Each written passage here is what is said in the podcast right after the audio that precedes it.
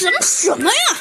我最懂科学的天才，最有品味的坏蛋才不会做那种傻事儿呢。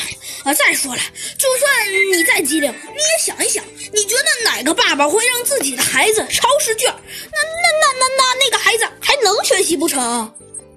小鸡墩墩呢，在弗兰熊的后面傻呵呵的补了一句：“嘿嘿，那你就有可能啊。”弗兰熊啊，好像没听见。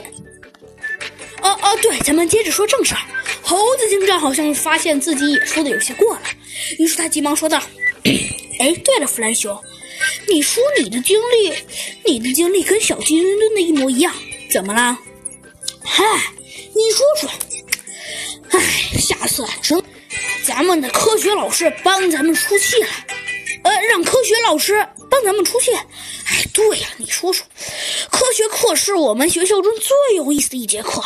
你说说，我明明不对，我跟那只小飞机就是听课听得太认真了，反倒反倒偏偏偏被我爸爸和那只小飞机的妈妈胖揍了一顿。你说说，哎，我的妈呀，这真是倒霉。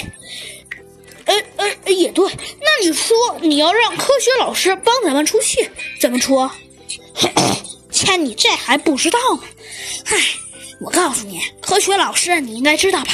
一只白虎和一只孔雀，那这当然知道了。啊哈哈哈！最懂科学的天才，最有……哎，得了得了，你别再说了。猴子警长先说了前一句，得了得了。小鸡墩墩顺便又补了后一句，你别再说了。弗兰熊啊，只好不说了。呃，好吧，那、我夫人兄呃当然知道了。只要让科学老师，只要让科学老师在微信中发一条消息，说说这么着，你觉得如何啊？